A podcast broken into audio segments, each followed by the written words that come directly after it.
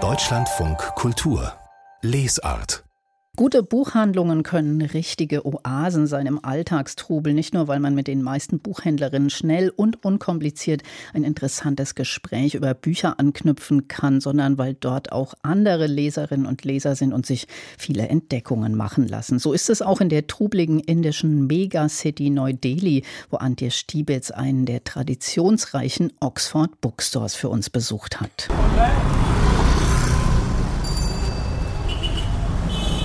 Am Connaught Place, dem Geschäftszentrum Neu-Delhis. Wer die lärmenden Straßen hinter sich lässt und die Treppen zum Oxford Bookstore hinaufsteigt, den empfängt bereits im Eingangsbereich des Buchladens erholsame Ruhe. Und nur wenige Schritte weiter entfaltet sich ein Universum aus Covern verschiedenster Fotobände, unzähligen Buchrücken und bunten Schreibwaren. It's not just entering and, and just saying, oh, I want this book. No. Man kommt hier nicht nur her und sagt, ich möchte dieses Buch. Man hat hier Raum zu schmökern, schaut sich verschiedene Bücher und Cover an und wandelt an Regalen vorbei, auf denen all diese Geschichten stehen. Sitting on shelves. Nita Sridharan, Sprecherin der Oxford Bookstore Kette, deutet mit ihrer Hand auf Stellwände und Regale mit unzähligen Titeln. Ob Miniaturmalerei aus Rajasthan, die erotische Welt des Kamasutra, vegane Küche oder die jüngsten Bestseller, hier ist für jeden etwas dabei.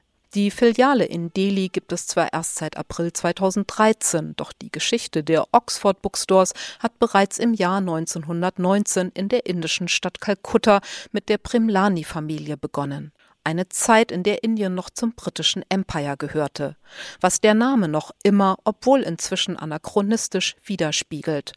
1987 hat dann die Abhijay Surendra Group übernommen. Der Oxford Flagship Store befindet sich in Kolkata, aber inzwischen gibt es überall in Indien Filialen, etwa in Noida, Bhubaneswar oder Mumbai. Indien, erklärt Nita Sridharan, sei eine lesende Nation. Lesen ist sehr stark in unser Leben eingebettet und ist ein Teil der indischen Mentalität.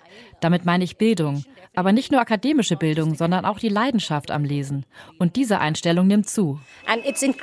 An einer Stirnseite des Buchhandels befindet sich ein größerer Freiraum. Dort können sich Besucher auf gepolsterten Bänken niederlassen und lesen. Gleich daneben stehen Dutzende aufeinander gestapelte Stühle, die für die regelmäßigen Lesungen aufgestellt werden. Ein großes Plakat kündet in schnörkeliger Schrift eine Poesielesung auf Hindi an. Denn Hindi, erklärt Nita Sridharan, sei schließlich Teil der indischen Kultur. We as a bookstore, we've unser Buchhandel hat sehr viele Veranstaltungen und Gespräche kuratiert, um die Hindi-Kultur herauszustellen und zurückzubringen, damit der Leser auch ein Buch auf Hindi auswählen kann. Vor zehn Jahren war das noch nicht populär, aber inzwischen wissen wir, dass die Kunden auch kommen und nach einer Hindi-Abteilung fragen.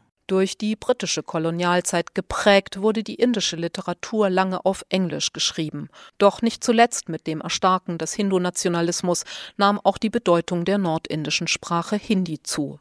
Neben Hindi, erklärt die Sprecherin der Bücherkette, gebe es auch eine Abteilung für weitere einheimische Sprachen.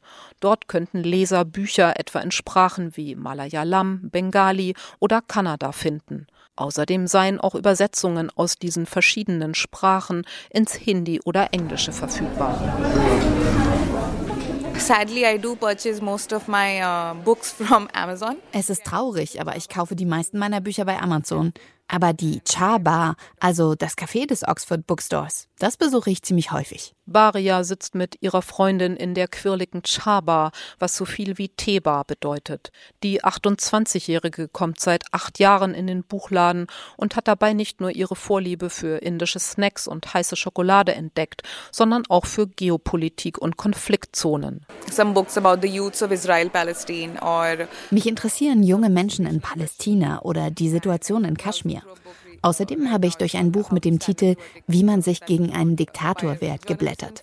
Es ist von einem philippinischen Journalisten Dann meldet sich ihre Freundin zu Wort. Die meisten Buchläden in Delhi hätten etwas Düsteres, fühlten sich wie eine Mischung aus Bibliotheken und Geschäften an.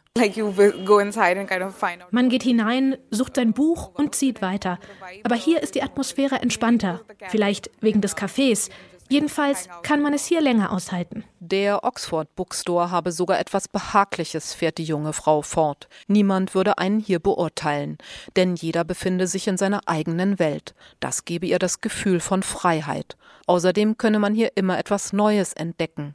Die Tarotkartenleserin etwa, die zwischen Bücherstapeln an einem Tisch sitzt, hätte sie beispielsweise noch nie ausprobiert. Bücher und Buchhandlungen öffnen ja bekanntlich das Tor zu unbekannten Welten, nicht nur in den indischen Oxford Bookstores, aber dort genauer in Neu-Delhi war Antje Stiebitz für uns.